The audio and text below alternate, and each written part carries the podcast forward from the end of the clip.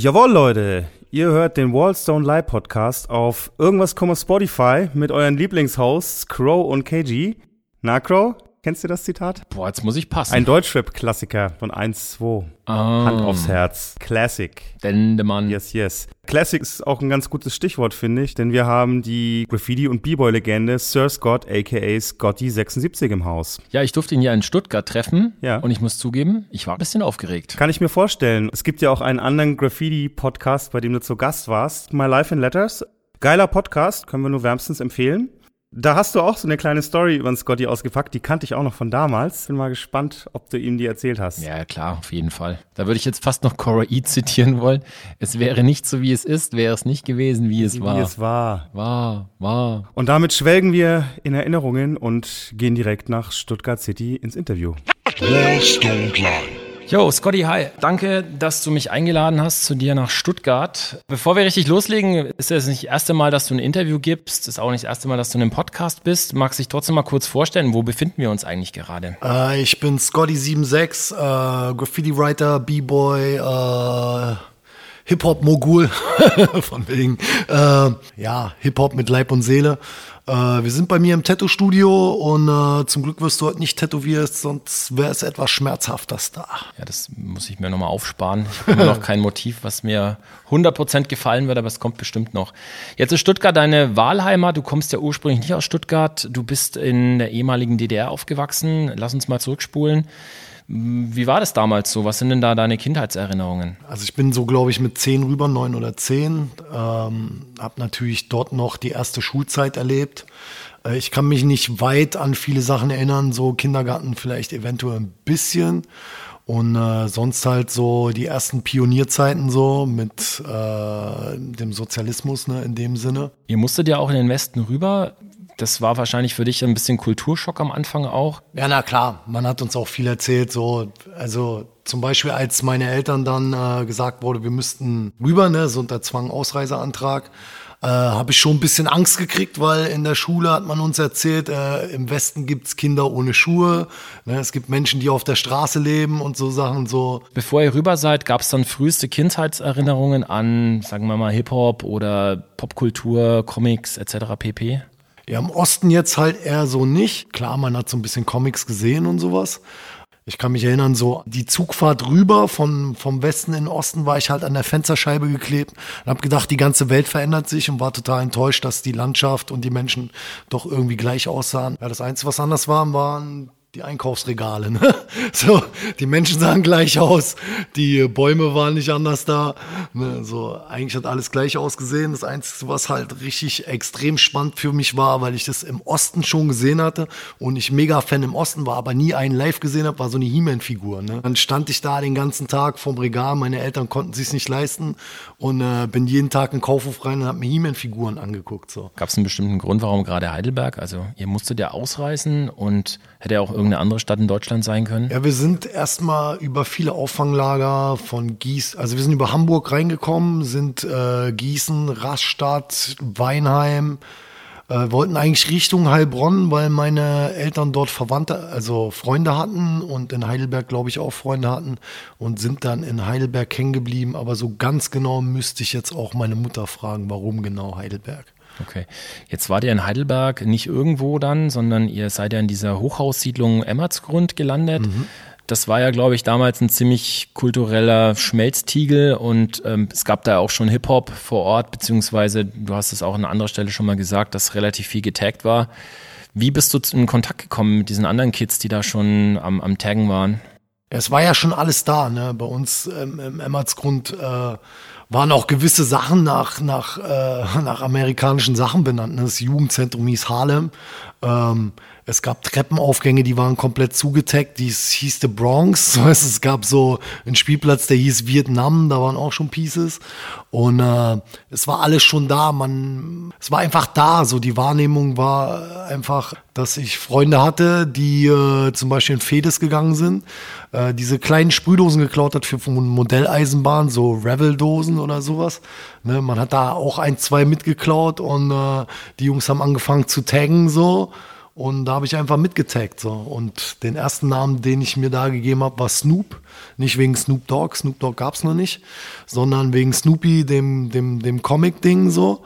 Und äh, müsste sogar noch stehen, der Tag in der Tiefgarage. Das ist ja geil. Müsst du mal ein Foto machen, wenn du das nächste Mal dran vorbeikommst. Ich hoffe, es ist schwer reinzukommen. Das ist hinter so einer, so hinter so einer Metalltür. Du kommst ja nur rein, wenn du einen Schlüssel hast, um in das Haus reinzukommen. Aber vielleicht treffe ich jemanden, der ins Haus reinkommt. Vor ein paar Jahren war ich mal da und er war noch da, in Rot. Relativ groß für einen Tag. Geil, mit, mit der Revell-Sprühdose. Genau. Geiles Material. Drei Tags rausgekommen sind, dann war die leer. Ja, super gut.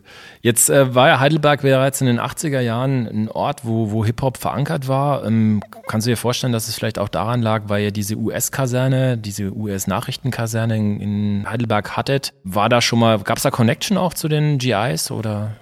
Ja, es gibt, äh, also aus Erzählungen weiß ich, dass es auf jeden Fall auch schon Battles in den frühen 80er gab. Es gab so ein berühmtes Einkaufszentrum, Fabila hieß es.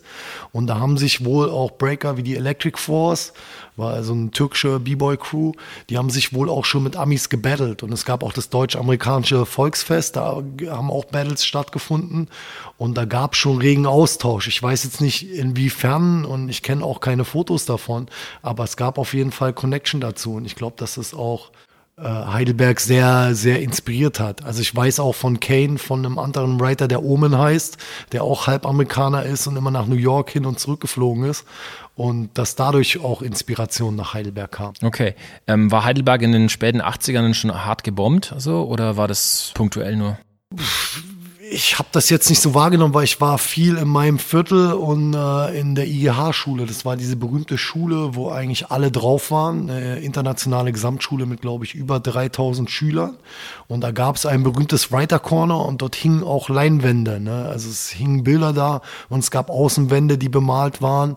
Und es gab dieses berühmte Writer Corner, wo du dich nicht so hingetraut warst, weil du fünf, sechs Jahre jünger warst als die Jungs, die da waren.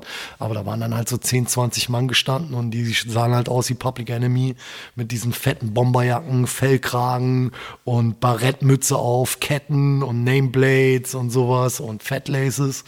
Und die Jungs waren da und deswegen war es schon, es war alltäglich schon zu sehen. Ne? Und äh, du hast es halt aufgesaugt. Jetzt habt ihr euch natürlich da noch nicht hingetraut, wo die, die quasi Oldschooler dann waren an ja. diesem Writers Corner. Ähm, wie lange hat es dann gedauert, bis ihr da den Kontakt aufbauen konntet oder wann wurde man so wahrgenommen? Es hat schon eine Weile gedauert, weil du als jüngerer eh gar nicht getraut hast, dich die, die Älteren anzusprechen. Das war eh damals so ein bisschen Respektding.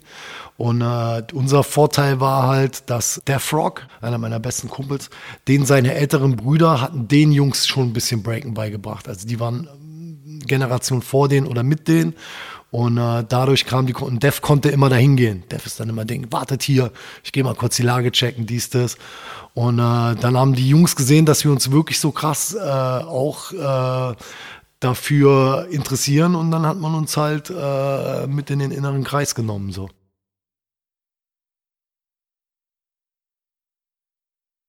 Das erste war das allerlustigste. Wir hatten so ein paar Kumpels und wir haben, jeder hat gesagt, ja, wir pennen heute bei dem, wir pennen heute bei dem. Dann haben wir bei dem gepennt, da wussten wir, konnten wir rausgehen.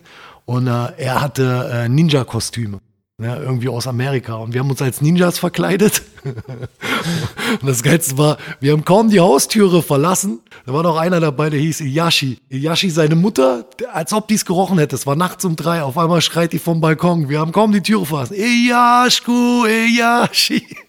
Hat ihn halt erwischt. Er musste dann wieder ab nach Hause. Und wir sind halt im Ninja-Kostüm durchs Viertel gelaufen. Da haben wir noch einen Besoffenen getroffen unterwegs, so, den wir alle kannten, der auch total erschrocken war, weil da so drei, vier Ninjas durch die Gegend gerannt sind. Und dann sind wir runter unter so einer verlassenen Brücke. Ich weiß noch, ich glaube, ich habe gar nicht gemalt an dem Tag. Ich glaube, ich war der, der Ausschau gehalten hat und bin auf irgendeinem Baum hochgeklettert. So.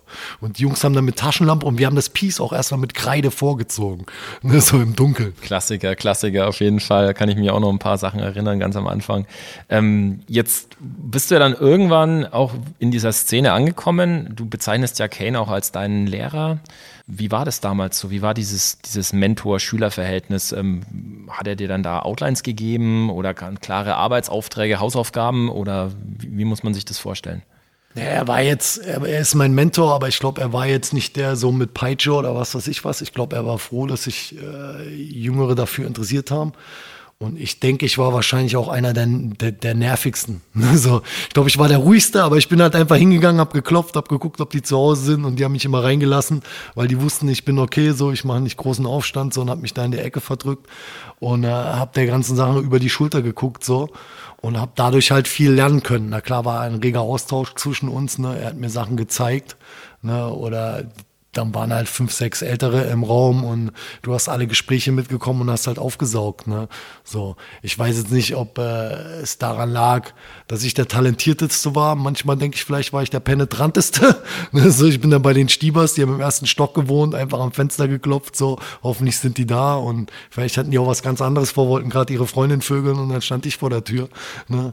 Und äh, habe einfach dran teilgehabt. Ja, cool. Ähm, jetzt, wie gesagt, du warst dann relativ schnell mitten dabei, warst ja auch 1990 dann schon Teil der TPM-Crew, die sich da gegründet hat. Mhm warst Member der ersten Stunde. Wie war das so? War das eine Ehre für dich? Ja, natürlich eine der größten Ehre, die man haben kann, wenn man mit den Graffiti Kings, wenn man da aufgenommen wird. Ich, die Jungs haben mir damals eine doppelseitige äh, Blackbook-Seite für mich gemalt als Aufnahmeantrag, den ich unterschreiben musste, so mit Regeln drauf und so Sachen. Und äh, war natürlich das Allergrößte. Ne? Und ich nehme an, ohne Ausstiegsklausel. Ja. Bist ja bis heute dabei. Wie, welchen Stellenwert hat die Crew heute für dich? Naja, wir sind zwar alle wohnen weit verstreut und äh, es gibt eine zweite Generation, die auf jeden Fall um einiges mehr macht. Wir sind eher so die alten Hasen, die äh, kaum noch rauskommen, aber ich meine, es ist so eine Freundschaft und, und, eine Lebenszeit, die für immer bleibt und die du für immer mitrepräsentieren tust. Das heißt, egal was ich mache im Graffiti-Bereich, steht TPM als Stempel immer mit dazu. Ne? Ist meine Herkunft, äh, ist mein ist wie, wie, wie mein Familienname. Ne? Ist ja auch ein Gütesiegel auf jeden Fall. Genau. Jetzt ähm, war es bei euch auch so, dass ihr damals in den 90ern schon echt krasseste Produktionen gerissen habt. Erstaunlicherweise waren die ja nie so typisch Farbkonzept, jeder mal dieselben Farben, selber Hintergrund, sondern die waren schon ziemlich weird teilweise auch von den Farbkombos und auch Background, aber es hat immer ein Gesamtbild ergeben. Gab es dann da einen, der so ein bisschen die Art Direction übernommen hat und gesagt hat, so, ey, du malst jetzt hier so und da kommt ein Charakter hin? Oder hat sich das einfach so natürlich ergeben? Es hat sich teilweise natürlich ergeben. Ne? Manchmal gab es ein bisschen Plan, aber dieses mit Konzeptmalen, das gab es noch nicht so. Ich glaube, das kam ein bisschen später durch FX Crew und sowas aus New York und Ted's Crew, die solche Sachen, glaube ich, aber auch erst äh, Mitte der 90er oder Ende der 90er angefangen haben. Dass es so wie heute ist, dass man solche Konzeptwände, ich glaube, damals hat jemand, jeder einfach nur angeschafft, was an Dosen dabei, dabei hatte oder was er an Dosen da hatte, so, und dann hat man halt gemacht, so. Jetzt sprichst du gerade von Dosen, vielleicht auch nochmal ein Aspekt. Wie ist man damals am Material gekommen? Gab es in Heidelberg schon einen Shop? Es gab keinen. Ne? Du bist ins Bauhaus gegangen, hast da was geklaut. Ne? Es gab so ein paar Kunstläden, wo es Marabu-Dosen gab. Da war sehr schwer zu klauen. Es gab einen Laden, der hatte Duplicolors und Sparwar. Da hast du versucht, was zu kriegen. Irgendwie hast du immer irgendwas zusammenbekommen. So an Dosen. Aber es war nicht so easy auf jeden Fall. Und die Farben haben scheiße gedeckt, um ehrlich zu sein. Also mit Gelb hat es richtig, also wenn es kein, wenn es kein Dispo-Color war, hat Gelb einfach nicht gedeckt. Also mit Gelb Outline ziehen war un, unmöglich. Ja, das waren noch andere Zeiten. Da gab es diese High-End-Dosen noch nicht in der Form. Es kam auch erst in den späten 90ern kamen ja dann noch die Montanas, äh, die spanischen zumindest. Aber das waren eben noch die Anfang 90er. Das war weit ab vor Internet, weit ab vor Social Media. Da musste man sich die ganzen Infos halt noch saugen. Jetzt hast du neben dem Graffiti-Bereich auch schon immer gebreakt. Ähm, da und nicht nur irgendwie, sondern du warst auch ja Mitglied der Point Blank Breakers, legendäre Crew damals, später dann Southside Rockers. Kannst du uns ein bisschen nach erzählen oder so ein paar wichtige Stationen aufzählen, wie du dich da als B-Boy entwickelt hast? Ja, ich würde halt immer sagen, ich war nicht der krasseste Breaker in dem Sinne. Ne? So, ich hatte meinen Style, aber ich war zum Beispiel im Power Moves total der Loser. Lag vielleicht an meiner, für einen Breaker war ich sehr groß. Die meisten guten Breaker sind 1,50, 1,60, so die richtig krassen so. Ähm, da haben die bessere Spannung im Körper, ne? Aber ähm, ich war so ein bisschen der Dose von der Rocksteady Crew in all den Crews und meine Crews hatten halt extrem viel Erfolg und ich war einer, der auch jeden Kreis mitge... Ich bin immer reingejumpt so. Mir war es egal, ob ich schlechter war als die anderen. Ich wollte dran teilhaben und ich war dabei und bin dann rein und hab meinen Style gerockt. Und für meinen Style habe ich sehr viel Anerkennung bekommen. Auch äh, in der ganzen Welt so gab es Leute, die sich an den Style erinnern konnten. und äh, haben halt sehr viel gerissen, gerade im, im, im, im Crew-Ding, vor allem mit Southside Rockers. Und ähm, das war einfach geil und ist bis heute noch geil. Ich break jetzt zwar nicht mehr, schon seit Ewigkeiten nicht mehr. Ab und zu taucht mal ein Beat auf und dann wackelt es in den Füßen und dann geht doch mal was. Aber mein Körper ist raus. Aber es war auf jeden Fall eine unglaublich spannende Zeit und hat extrem viel Spaß gemacht. Gab es damals noch andere Writer bei euch in der Crew? Äh, die die äh, ge gebreakt und gemalt haben. Hm? Eigentlich hat fast jeder ein bisschen gemalt. Ne? Aber ja, sagen wir mal, bei Southside Rockers von, am Anfang waren wir 25 Leute, da gab es alles. Aber sagen wir mal, von den acht, die äh, dabei waren, konnten fünf, sechs auf jeden Fall auch malen, aber haben vielleicht nicht viel gemalt. Wie ist es heute für dich, wenn du B-Boying siehst? Ich meine, es ist ja ein weltumspannendes Netzwerk auch. Auf der anderen Seite ist es auch eine Industrie, wo auch Geld verdient wird. Ähm, Red Bull hat ja da auch ganz viel ähm, so nennen wir es mal, Organisation übernommen und hat ein eigenes Branding mit reingebracht. Taugt dir das noch so? Was ja, ist crazy, ist crazy, weil die, die Tänzer machen heute all das, von dem du geträumt wär, hattest, so was eigentlich unmöglich war in unserer Vorstellung schon. Wir haben davon geträumt, sich 25 Runden auf einer Hand zu drehen, so ein 90 zu machen. Aber es, die meisten haben damals drei geschafft. Ne? So, es ist unglaublich, wie weit sich das weiterentwickelt hat. Ne? Teilweise äh, ist es jetzt sehr professionell, die Leute dehnen sich, die, es gibt Physiotherapeuten, ne? die, die mit Breakern zusammen oder Breaker sind selber Physiotherapeuten, die haben ganz anderes Körperverständnis. Ne? Wir früher haben einen Karton ausgelegt und los ging's Musik an, ne? haben uns die Knie kaputt gemacht, Rücken kaputt gemacht, ne? hat keiner auf seinen Körper geachtet. Ähm, so, es ist, eine andere Welt auf jeden Fall, aber ich verfolge das spannend mit. So, das Gute ist, die Battles heutzutage werden teilweise, kannst du die live angucken, wie beim Fußball, also du kannst die live streamen. Oder wenn mal was in der Nähe ist, ne, oder ich in der Stadt bin, wo gerade so ein fettes Battle ist, bin ich natürlich vor Ort und setze mich in die erste Reihe. So, das ist äh, immer noch geil und gibt immer noch Gänsehaut. B-Boying hat mich damals, als ich angefangen habe mit, mit Graffiti oder wo ich mich für Hip-Hop äh, dann begeistern konnte, ja auch extrem ja, geprägt, weil ich, weil es halt geil fand, so zuzuschauen, war leider nicht talentiert genug oder habe es mich nicht getraut, richtig zu machen. Ähm, eine Erfahrung, die ich aber jetzt auch in den letzten Jahren sammeln konnte. Ich habe dann immer wieder auch mal so Workshops gegeben für so, eine, für so ein B-Boy-Battle in Linz. Da dann unter anderem Storm war da auch dabei, war in der Jury, war auch cool mit dem dann persönlich zu quatschen, auch sehr inspirierende Person auf jeden Fall. Und da muss ich sagen, habe ich dieses ursprüngliche Jam-Feeling, was man so in den 90ern ja auch hatte, auch wieder gespürt. So. Also ich glaube, so B-Boys, wie sie miteinander umgehen, wie was es da für eine Kultur gibt, so sich gegenseitig auch was zu zeigen und gemeinsam Spaß zu haben, positiv zu sein, das finde ich jetzt in anderen Disziplinen nicht so, wenn ich ehrlich bin. Wie ist da deine Meinung dazu? Ja, ich denke, dass Breaken wahrscheinlich den meisten Aspekt noch hat von diesem, von diesem kulturellen Austausch. Ich glaube, das ist halt bei Rap-Konzerten, ist halt ein Rap-Konzert und da stehen die meistens cool da oder so oder manche Rapper verziehen sich in ihrem Backstage und die anderen sind in ihrem Backstage so. Äh, ich glaube, das ist auf jeden Fall das, wo der meiste Ursprung noch da ist. Äh, ich meine, auf einer Graffiti-Jam, viele Sprüher kennst du selber, die sind eher nicht so die Lauten nach außen so, die sind äh, wie nennt man das, introvertiert so, viele Writer so. Da wird vielleicht mal ein Bierchen getrunken so, aber es ist nicht die. Ich glaube, beim Breaken ist es halt geblieben, ne? Dieses, die sind halt zappelig, ne? Da, da tanzt ja einer vor der Nase rum. Ey, kennst du den Move schon? Kennst du das, dies, das? Da ist das irgendwie geblieben und die Elemente haben sich halt auseinandergelebt. Aber ich glaube halt dieser Jam-Faktor, und ich glaube, es war früher wahrscheinlich schon so auf den Jams, wenn du auf eine Jam gegangen bist, im Kreis standen immer Leute außenrum. Wobei die Rapper jetzt zum Beispiel noch nach Publikum äh, geächtzt haben oder sich beschwert haben, wir sollen jetzt mal aufhören zu breaken, weil die das Publikum brauchen. Aber die halt noch nicht so gut waren, dass die Zuschauer da lange stehen geblieben sind. So. Und äh, beim Breakern war halt immer, immer Action so. Auf jeden Fall. Jetzt sprichst du einen ganz anderen Aspekt an. Du sprichst jetzt von ja, deutschen Hip-Hop-Acts da in den 90ern oder die auf den Jams ja auch schon vertreten waren. Jetzt hast du ja schon relativ früh auch angefangen, so künstlerische Gestaltungen zu machen, Cover-Artworks. Ich denke da zum Beispiel an das legendäre Cover, was du gemacht hast für Myra's Number One und Cora E bei der EP Nur ein Teil der Kultur.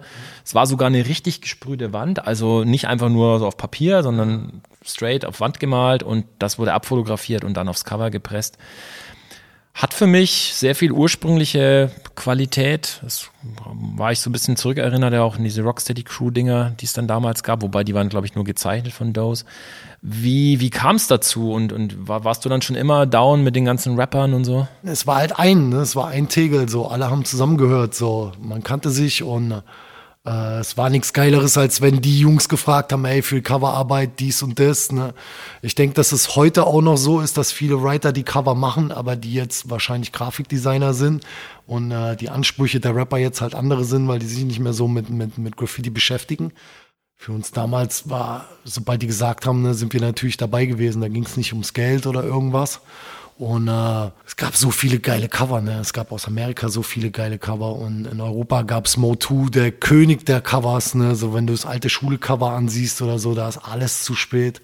Und äh, ich wollte einfach immer nur dabei sein. So, ne? Wenn massive Töne angefragt haben, war das Wichtigste dabei zu sein. Ich meine, es ist ja geil, wenn, wenn du eben für deine Community da was beitragen kannst. Ähm, jetzt wurde damit aber auch Geld verdient, ja. Es wurden ja Platten, Platten wurden verkauft. Ähm, Mo2 hast du gerade angesprochen, alte Schule-Cover, für mich eins der besten Cover aller Zeiten. Ähm, damals ja auch schon irgendwie mit, mit Copic-Markern oder so gemalt, hat mich total geprägt. Ich wollte unbedingt wissen, wie man das macht und habe auch diese Battle of the Year Poster damals äh, gesammelt und fand es mega krass. Ähm, wie war das damals? Hat, hat man da auch Geld bekommen? Hat man vom Erfolg irgendwie partizipieren können oder war das, war man nur die Randnotiz?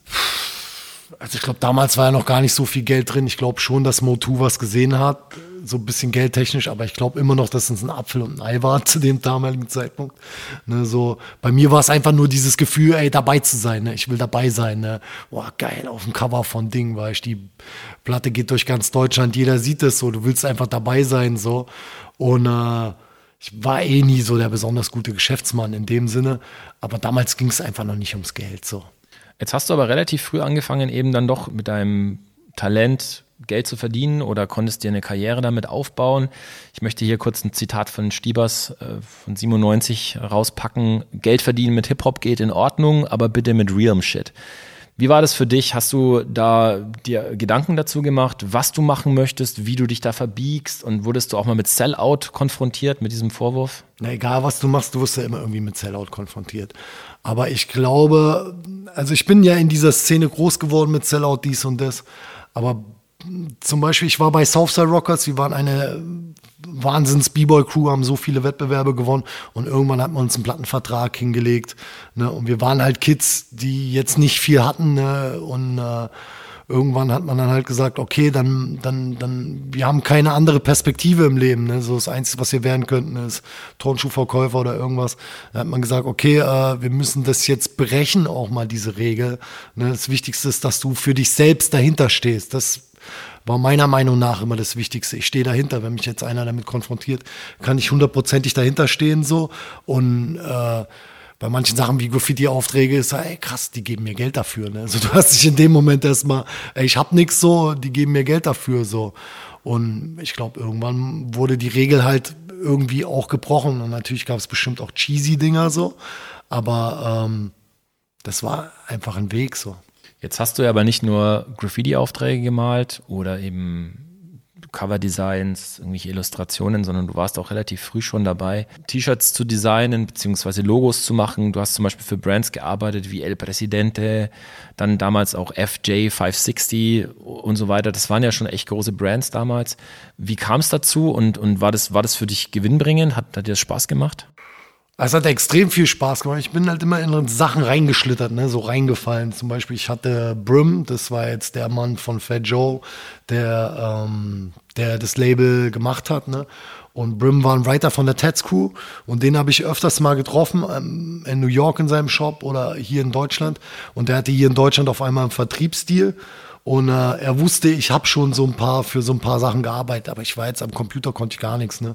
Und der hat mich immer nur ins kalte Wasser geschmissen. Ne? Der hat mich nach Hongkong mitgenommen, hat gesagt, ey, du gehst jetzt zur Anissa und machst bei der Anissa 72 Teile so von Jacke, Hose, dies, das. Und ich keine Ahnung vom Tuten und Blasen. Und habe halt versucht, andere Modemarken zu kopieren, aber das dann so zu verändern, dass es passt, Stoffe ausgesucht, dies und das. Ich bin immer nur ins kalte Wasser geflogen. Äh, aus jetzt äh, Geldebene war es mit den Amis sehr schwer, weil die haben dir einfach nur das Gefühl gegeben, wenn du den Jobs nicht machen würdest, dann wärst du so auf der Straße. Ich habe schon Geld gesehen, aber es waren jetzt keine, keine krassen Summen so. Ich nehme an, du hast aber viel gelernt in der Zeit und das ist ja auch so ein bisschen so eine Hip-Hop-Eigenschaft, dass man sich Grassroots oder autodidaktisch dann Sachen erarbeitet war auf jeden Fall krass, was du da für einen Stempel aufgedrückt hast, diesen Marken. Und war ja auch, wenn man damals in einen Hip-Hop-Laden gegangen ist in den 2000er Jahren, da gab es ja wirklich Regalwände voll mit verschiedensten Brands und so. Es war ja auch ein Megamarkt. Also da war ja, es hat die Mode quasi mit geprägt, so dieses Streetwear-Thema. Ähm, vermisst du die Zeiten manchmal? Ja, die Zeiten waren geil, aber ich bin eh nicht einer, der in der Vergangenheit hängen bleibt. Ne? Es geht immer nach vorne so. Und klamottentechnisch muss ich sagen, dass es heute schon äh, äh, weißt du, ey, manche Sachen, ey, du hast ausgesehen wie ein Clown, ne, so 4XL-Hosen und so. Also manche Sachen waren echt übertrieben so, wenn ich mir Fotos angucke, wie wir uns damals angezogen haben, so muss ich schmunzeln. Äh, aber es war einfach eine geile Zeit. Also die Hip-Hop-Kultur damals hat versucht, was Eigenes zu erschaffen und dadurch auch eigene Jobs für die eigenen Leute und für die eigene Community zu erschaffen. Der Grafikdesigner und Modedesigner waren Leute, die aus dem Graffiti-Spektrum oder was weiß ich was gekommen sind. Und heute gibt's halt Rap und die verkaufen dir auf einmal nur noch Louis Vuitton äh, und äh, Balenciaga und irgendwelche Marken von irgendwelchen reichen Menschen so, wo du dann utopische Summen für, für einen Teil zahlst. So.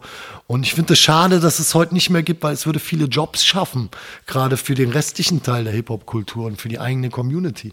Das ist echt super, dass du es gerade erwähnst, weil ich finde, das ist ein Element, was man jetzt in der ursprünglichen Hip-Hop-Kultur auf jeden Fall hat, dass man sich so eine Perspektive damit aufbauen kann und eben do-it-yourself-mäßig dann auch sich eine einen Job kreiert oder halt ein Projekt startet und dann seine Homies da auch mit einbaut und so.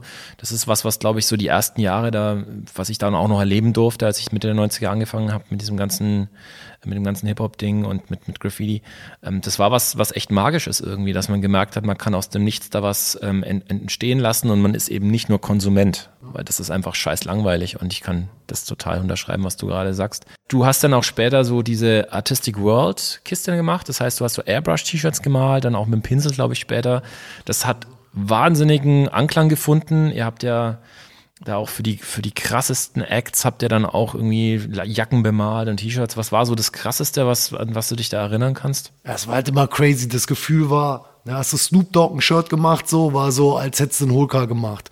Hast du äh, Karis One T-Shirt gemalt, weil halt der, der größte war so äh, Underground, also so, ne, weil Karis One war ein Whole Train, Alter, Karis One trägt dein T-Shirt, ne, Fat Joe trägt dein T-Shirt auf der Bühne. Ich habe mal eins gemacht für DJ Kid Capri und guck so, und der trägt es im Buster Rhymes Video und solche Sachen. Und es gab auch mal ein, ne, eine sehr lustige Geschichte ist, äh, Justin Timberlake, äh, der Sänger, äh, seine, seine Tänzer sind Freunde von mir, ne? Und äh, die melden sich bei mir und sagen, ey, Justin will unbedingt eine Lederjacke haben mit so einem Airbrush drauf von seinem Tattoo, was Mr. Cartoon gemacht hat. Und äh, ich mache ihm so die Jacke und die sagen so, ja, komm mittags in die Halle. Und ich komme so in die Halle so und dann steht da Justin Timberlake vor mir und er wusste aber, wer Southside Rockers war, weil er selber so ein bisschen Breaker-Fan war und auch mit Crumbs von Style Elements ein bisschen gebreakt hatte, so trainiert hatte. Und er redet dann so und flüstert die ganze Zeit so und sagt so, ey, How are you? Are you from the Southside Rocks? Oh yeah, very nice. I know your crew. Und flüstert die ganze Zeit. Ich denke so, warum flüstert der? Und äh, dann war mir klar, okay, er muss seine Stimme schonen. Ne? Er muss jeden Tag einen anderen Dings spielen. Und dann war so die Show und äh, Timberland war auch dabei. Und jetzt meinte äh, Timberland, er will unbedingt ein T-Shirt haben, neongrün mit seinem Gesicht drauf in, äh, in Blautönen, dies, das, muss richtig knallen wie Hulk. Und ich so, alles klar, ich so mitten in der Show wieder zurück in den Laden, schnell das T-Shirt gesprüht, ne? Fahr dann ins Hotel zu den Jungs, äh, gibt Timberland so das T-Shirt, er freut sich mega, dies, das. Zwei Tage später schickt mir Timberland eine Mail.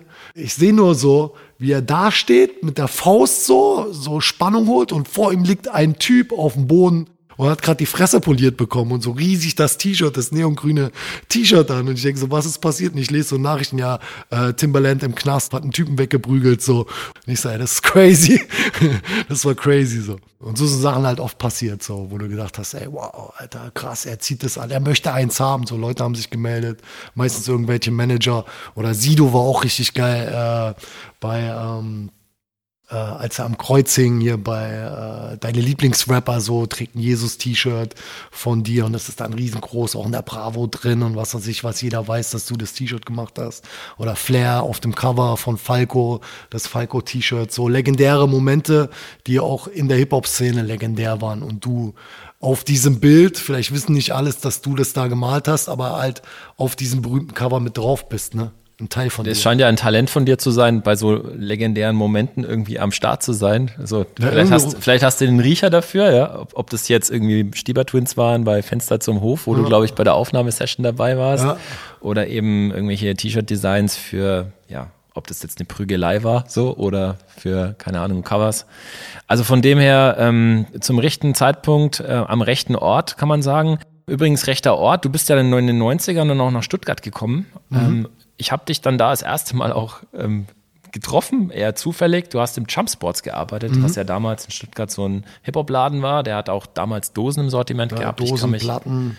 es war so eine Mischung. Heutzutage wird so ein Laden wahrscheinlich in der Form gar nicht mehr existieren können. Damals war das so ein Standardformat. Da gab es ja dann auch andere fette Läden in anderen großen deutschen Ich glaube, Städten. einer hat noch überlebt, das Source in Hamburg. Ich glaube, da gibt's noch einen. Das Dosors gibt's immer noch und ist ja, glaube ich, fast baugleich. Also Das war praktisch so eine Art Relikt aus dieser Epoche noch.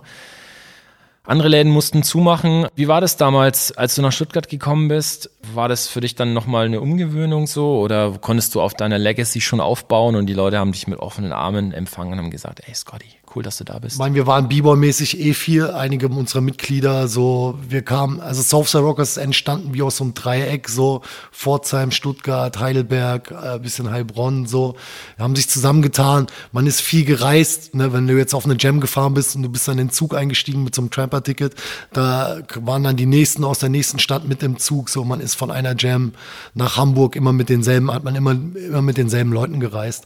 Und es ist eine Crew geworden. Und ich bin hier eigentlich richtig gut aufgenommen worden. Hatte am Anfang ein bisschen Probleme mit den Writern, weil die mit dem Jumpspots-Laden nicht so ganz klar gekommen bin. Da muss, aber da hatte ich nichts mit zu tun. Irgendwie mit dem Besitzer hat es da eine Fehde gegeben. So, da hatte ich ein geiles, legendäres Battle hier mit Stuttgarter Writern, was ich haushoch verloren hatte, weil einfach, weil ich nicht wusste, wo die Yards waren so und die mich, glaube ich, mit zwei Holcars und ein End-to-End auseinandergenommen haben so. Und äh, aber danach habe ich mich mit allen gut verstanden und bin hier auch Teil der Kolchose geworden so und war hier genauso aufgenommen wie in Heidelberg.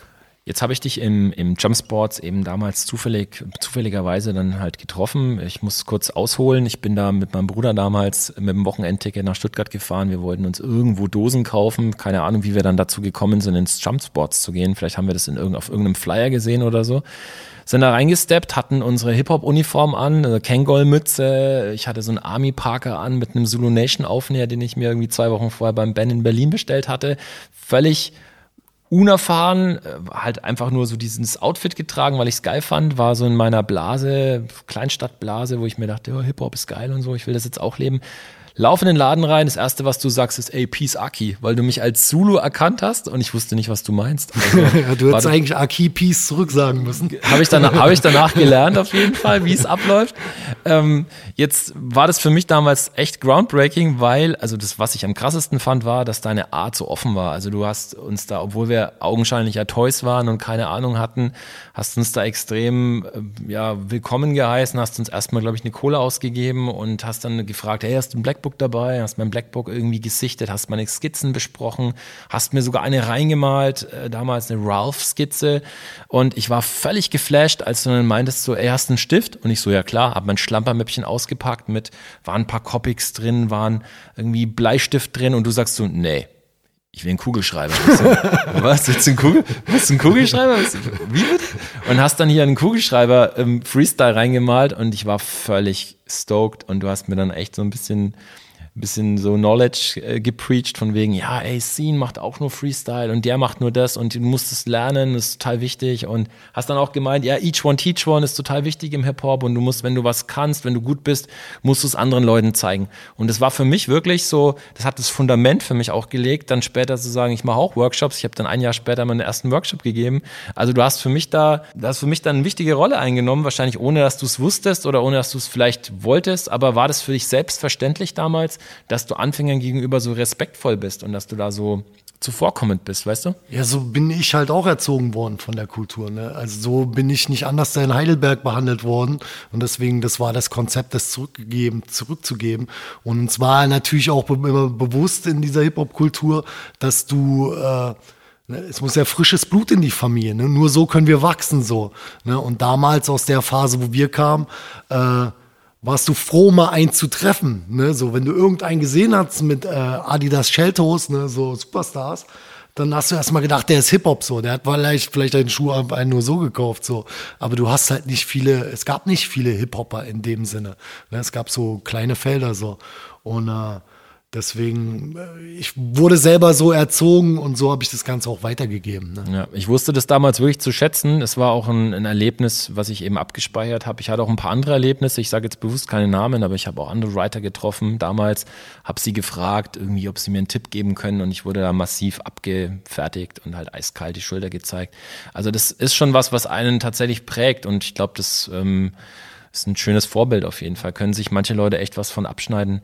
Ähm, du hast mir damals in diesem Gespräch 97, da im August, auch ähm, davon berichtet, dass du ja auch Zulu bist und dass äh, diese ganze Kultur ja einen dementsprechenden Stellenwert hat. Du hast auch von Lucky Strike damals berichtet, den du, glaube ich, in New York auch getroffen hattest und von diesen Aufnahmeritualen und dass man irgendwelche Beträge abführen muss, wenn man in New York bei der Zulu Nation ist und so. Das wusste ich alles gar nicht. Für mich war das völlig neu. Ich dachte, das ist eigentlich nur so eine Art, wie soll man sagen, wie so eine Idee. Aber das ist ja in, in Amerika war das ja eine ganz andere, eine ganz andere Kiste.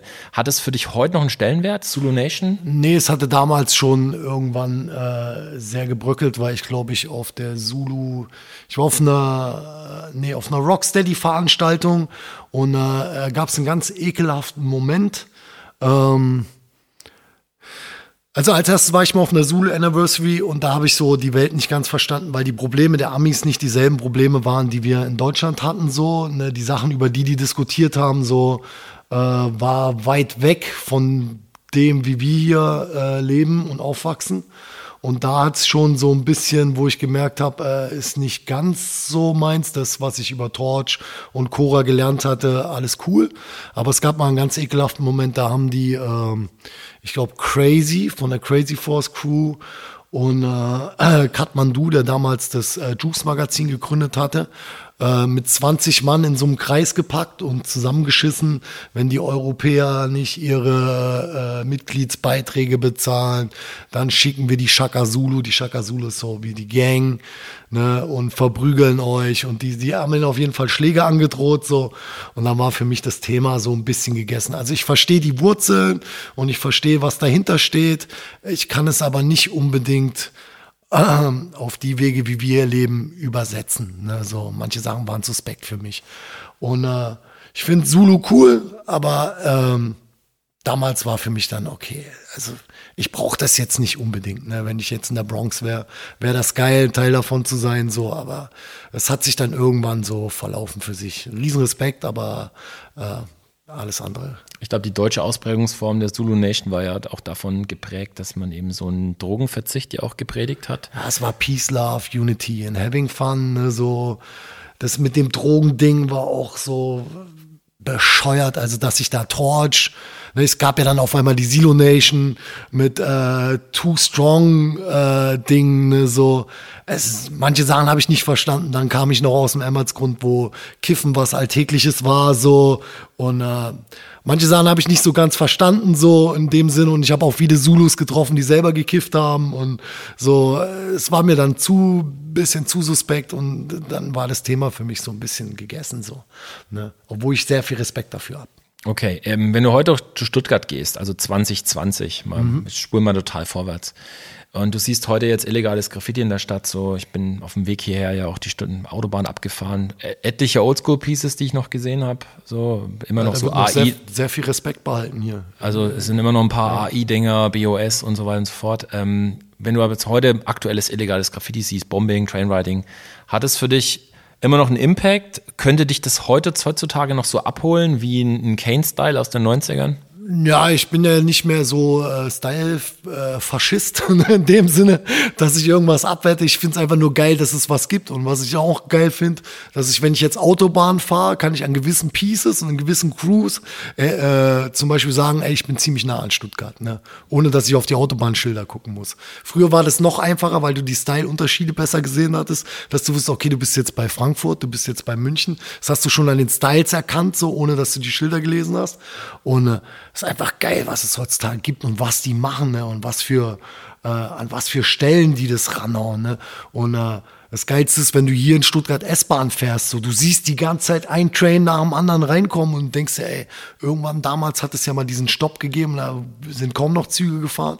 Und jetzt stehst du am S-Bahnhof und jede S-Bahn ist irgendwo was drauf. Ne? Nicht hardcore ge gebombt, aber überall sind Panel Pieces drauf und so. Und du bist total fasziniert, was auf einmal abgeht und die ganzen alten Hasen malen wieder und so. Also das ist schon krass und wie viele unterschiedliche Styles es gibt und Herangehensweisen. Ich glaube, das, das, ist ein bisschen wahrscheinlich vergleichbar mit dem, was, was da im B-Boying ja auch passiert ist, dass man einfach so eine Professionalisierung hat in allen Bereichen. Also selbst als Bombing-Kid bist du wahrscheinlich heutzutage total fokussiert, weißt genau, was du zu tun hast, weißt du, wie, wie viel Zeit du hast. Und das war ja, glaube ich, in den 90ern einfach noch viel naiver, wie man da an die ganze Sache rangegangen ist. Zum Beispiel, wenn du dir One-Up-Crew anguckst, ne? Also ich wäre so gern mal bei so einer Aktion dabei, einfach um dabei gewesen zu sein. Das ist der Wahnsinn, Alter. Das ist ja schon wie ein terroristischer Anschlag, so wie die Jungs organisiert sind da mit 40 Mann oder was weiß ich, den Zug anhalten und zumullern. So. Es ist unglaublich. Und gerade durch Instagram zum Beispiel bin ich jeden Tag nur am gucken und fasziniert, was passiert. Ne? Es ist einfach eine Riesenwelt mittlerweile da draußen an verschiedenen Styles und, und auch Motivationen halt. Der eine macht halt dann doch irgendwas Schönes, in Anführungszeichen, oder macht irgendwelche abgefahrenen 3D-Dinger, der nächste macht halt irgendwie Hardcore-Bombing im Stile von Blade, wie auch ja, immer. Also es ist ja alles möglich. Ich finde das eine Bereicherung. Ich finde es cool, dass es so viele verschiedene Sachen gibt. Ähm, vielleicht generell machen wir zu dem Thema Realness. Was ist denn für dich Realness eigentlich? Realness ist nur für mich, dass du hinter der Sache stehst, die du machst. Ne? Egal, ob ich das scheiße finde. So, wenn du hinter dem stehst, was du machst, bist du für mich real. Ne? Wenn du da stehst und ich konfrontiere dich zum Beispiel, dass ich das scheiße finde und ich sehe, du knickst ein, dann ist, geht deine Realness verloren, ne? so auf dem Sinne. Aber dieses, wie früher mit diesen Formeln und so, also ich finde, äh, aus künstlerischer Perspektive, da eh, stehe ich dahinter, dass Regeln gebrochen werden müssen. Ne? Also so früher in den 90ern haben wir zu viel Regeln aufgesetzt und das hätte der Kultur eigentlich nur mehr die Bremse reingeknickt, ne? als alles andere und äh, heutzutage ist für mich das Wichtigste, also wenn du real bist, stehst du hinter dem, was du machst. Und ob mir das jetzt gefällt oder nicht, das spielt keine Rolle. Weil für mich ist es auch so. Ich mache, wenn ich jetzt was mache, äh, malentechnisch gesehen interessiert es mich nicht, ob es dem oder dem gefällt. Am Ende des Tages geht es für mich um diesen Moment und ob ich es in diesem Moment feiere. Ne, so kann natürlich auch sein, in fünf Jahren gucke ich mir so an und denke, naja, was habe ich da für eine Scheiße gemacht. So.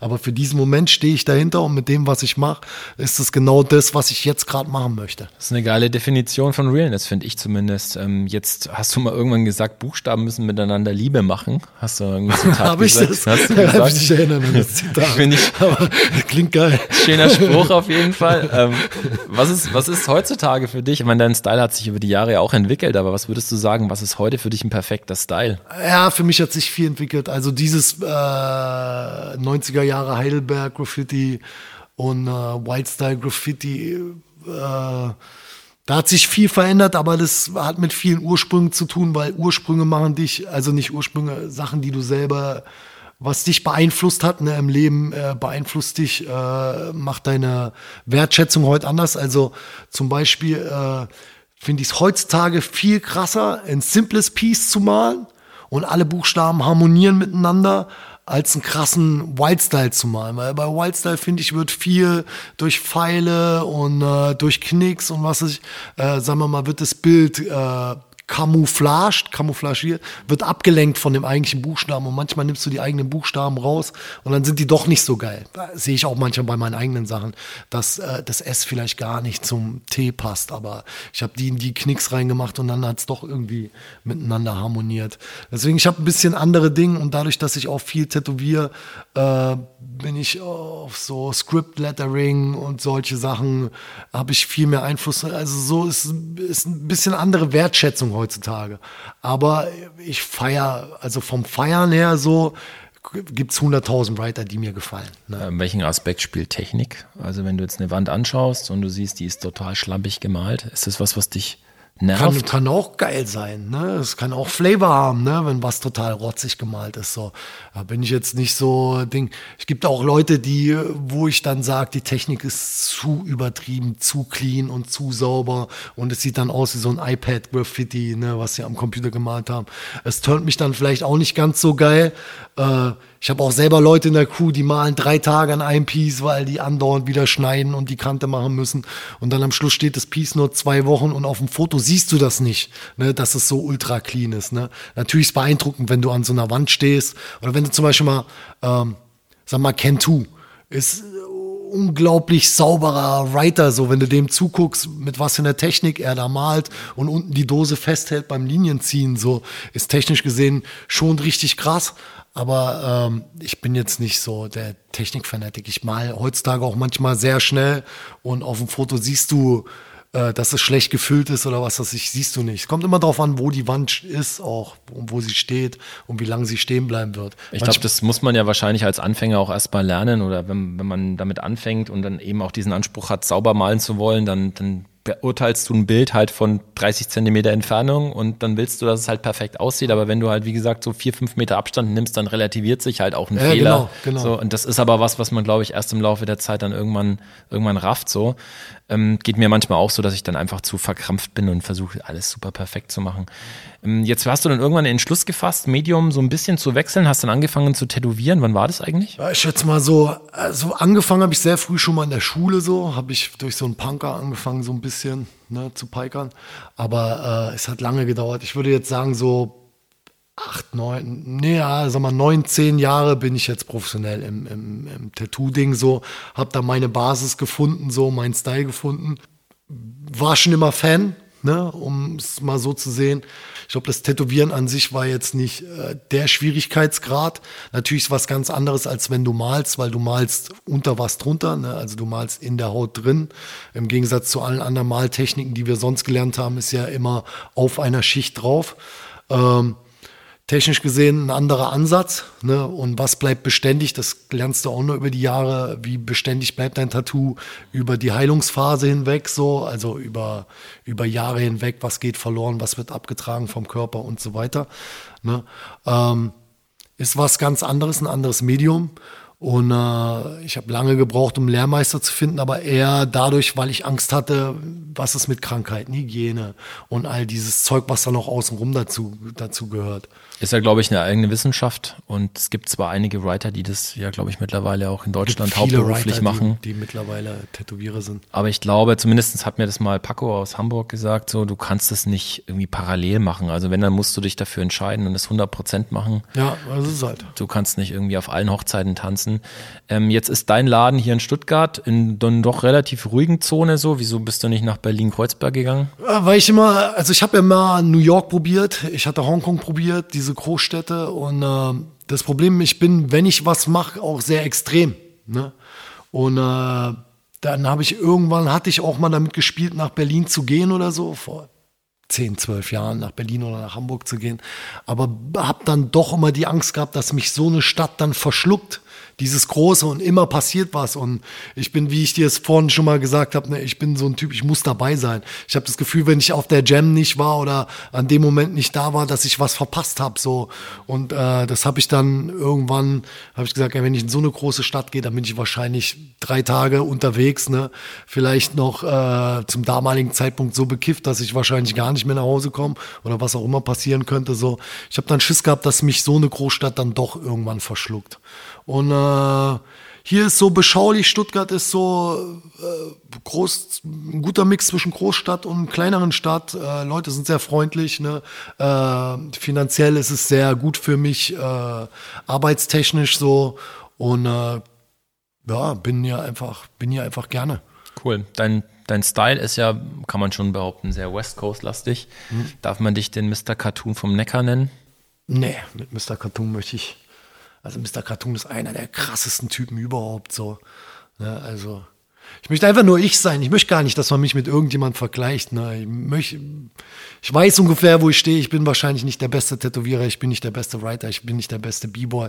Ich bin einfach nur Scotty und Leute sollen sagen Scotty und alles ist cool. So, ich finde es immer schade, wenn du mit irgendjemandem verglichen wirst. So. Das war jetzt natürlich auch ein bisschen provokant formuliert. Ich wollte dich jetzt nicht irgendwie und ich wollte dir nicht unterstellen, dass du jetzt beides, sondern äh, Mr. Cartoon ist ja doch jetzt ein Artist, der durch seinen Style und durch diesen Backup aus der Chicano-Kultur und der war ja auch sehr im, im Hip-Hop-Bereich ja, glaube ich, auch sehr gut vernetzt, ist er ja auch heute noch ein Anlaufpunkt für viele Artists. Also ich denke jetzt mal so Rapper oder was ich, Justin Timberlake ja, oder Er ist ein Riesenvorbild von mir auf jeden Fall, das kann ich dir sagen. Und ich glaube auch bei dir ist es ja so ähnlich, oder mittlerweile, dass jetzt Leute sich ganz bewusst ja auch den Scotty eben aussuchen, weil sie auch wahrscheinlich diese Legacy, die dahinter steckt, so auch gerne auf ihrer Haut tragen wollen deswegen vielleicht jetzt in die Richtung, wenn du mal, weiß nicht, ob du darüber reden darfst oder willst, aber welche bekannten Hip-Hop-Heads und, und Writer konntest du denn schon tätowieren bis jetzt? Tätowieren gar nicht so viele. Ich habe äh, Bones tätowiert,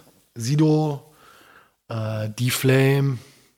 Äh, ich habe gar nicht so viele aus, aus, so Rapper oder sowas tätowiert. Meistens ist das Problem ein bisschen, äh, Rapper sind so, äh, die kommen nach Stuttgart, melden sich früh morgens und fragen, ob du Zeit hast. Du hast aber schon einen Kunden, der wartet zwei, drei Monate und du kannst nicht immer alle äh, direkt so verschieben, ey, jetzt muss ich dem absagen, weil hier XY ist so. Und für mich ist trotzdem die Wertbehandlung des Menschen gleich, egal ob du der bist oder der. So, ne, ich habe jetzt gar nicht so Ding, so, so viele gemacht von denen. Also ich habe mich zum Beispiel, wir haben uns eher gegenseitig tätowiert. Ne? Ich, äh, Sammy hat mich tätowiert, Savasch hat mich tätowiert. Savasch will will leider keine Tattoos mehr, ne? Und äh, bin da jetzt auch gar nicht mehr so. Ich, ich bin halt hier, wenn sich die Leute melden, aber ich denke immer auch als Rapper, du solltest dir Zeit nehmen. Wenn du wirklich einen richtig geilen Scotty haben willst, dann mach mit mir einen Termin aus, wir treffen uns. Von mir aus komme ich auch zu dir in deine Villa gefahren oder was auch immer. Ne, und wir machen da ein geiles Tattoo, als wenn du mich in Hektik anrufst und morgen und dies, das. Dann wollen die irgendein, irgendein naja, das ist mir auf jeden Fall lieber so. Also mit Tattoo ist jetzt nicht so, dass ich so viele aus der Rap-Industrie. Da habe ich eher meine ganzen Airbrush-Graffiti-Dinger, Musikvideo-Dinger oder gebreakt, habe ich eher mit, mit, mit, mit so Leuten aus dem Musikbusiness gemacht. Auf jeden Fall sehr geil, was du da machst. Ähm, Finde es auch extrem inspirierend, weil du eben diesen West Coast-Flavor ja so aufnimmst, ähm, der mich auch extrem geprägt hat in den Anfangsjahren. Ich habe noch bevor ich ähm, diese Deutsch-Rap-Nummer wahrgenommen habe und so Motoon, wie die alle heißen, habe ich schon äh, so diverse Labels aus äh, San Diego, LA. Äh, mir damals habe ich mir T-Shirts gekauft. Da ja. gab es dieses Top to Bottom von ja, Zodak und Severe. Und das hat Tribal. mich super geil. Das hat mich damals total animiert und äh, ey, so, solche Leute wie dieser OG Able zum ja. Beispiel oder die K2S-Jungs. Ja. Also Zeug hat mich auch schon immer total umgehauen. Deswegen finde ich dein Zeug auch echt mega, mega geil. Jetzt warst du bei einem Projekt dabei übrigens, ähm, was die meisten vielleicht gar nicht mehr auf dem Schirm haben. Ich fand es super spannend damals und es war ja auch so ein globaler Ansatz. Ähm, The Exchange, ähm, das war 2000. Von Bates, ja glaube 2005, wenn ich es richtig recherchiert habe, von Rhyme sogar gegründet oder mhm. in, ins Leben gerufen und dann über viele Jahre hinweg wurde das immer größer und immer größer mhm. und immer weltumspannenderes Netzwerk mit so verschiedensten Artists auf einem sehr, sehr hohen Level. Ja. Ähm, vielleicht kannst du kurz erklären, wie du dazu kamst und, und wie, was war so die Idee dahinter? Also äh, ich kam da rein über Bates. Bates hat sich bei mir gemeldet und äh, Bates ist für mich eh der krasseste Graffiti King unter allen, die ich getroffen habe bisher. Ist Bates für mich so das Nonplusultra. Also wenn ich einen Writer nennen würde, der für mich als Writer steht, dann ist Bates. Bates ist der Writer. Ne? Und äh, der hat mich einfach, äh, hat bei mir angefragt, ob ich das nicht machen möchte. Aber ich weiß jetzt gar nicht mit wem. Ich habe, glaube ich, Exchange mit Poet gehabt. Oh, mit Stay oder S-T-A-E irgendwas. Mehrere Leute.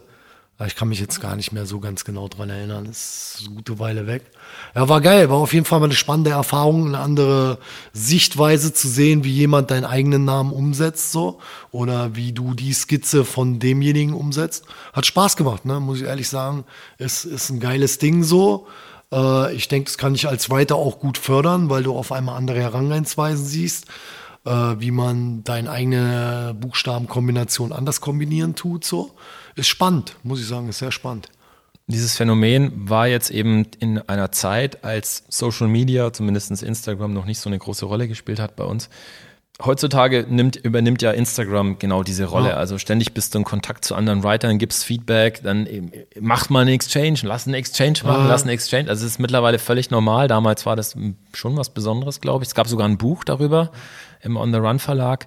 Wenn du Social Media heute anschaust und du siehst Writer, die mittlerweile so einen Influencer-Status haben oder Werbeikonen sind, die für Automarken produzieren, für eine Bank, für Fastfood-Ketten Kampagnen machen, Ganz ehrlich, wäre das was für dich? Könntest du das mit deinem True School Anspruch so vereinbaren? Also gibt es für dich so nicht. Regeln? Nee, gibt es nicht mehr. Regeln sind gesprengt. Schon lange gesprengt, die Ketten sind gesprengt. Ne? Und äh, warum nicht? Ne? So, ist doch alles geil. Es sind auch alles Erfahrungen und was weiß ich. Ich meine, klar, dass wenn du jetzt für äh, den krassesten Konzern irgendwas macht, das muss es natürlich auch fair bezahlt sein. Ne? So ist meiner Meinung nach. Die faire Bezahlung von dem, was du den als Künstler und, na, wie sagt man das jetzt? Die wollen sich ja damit irgendwas erkaufen. Ne, äh, was ich meine, so, äh, diesen cooles Faktor, so in dem Sinne, so.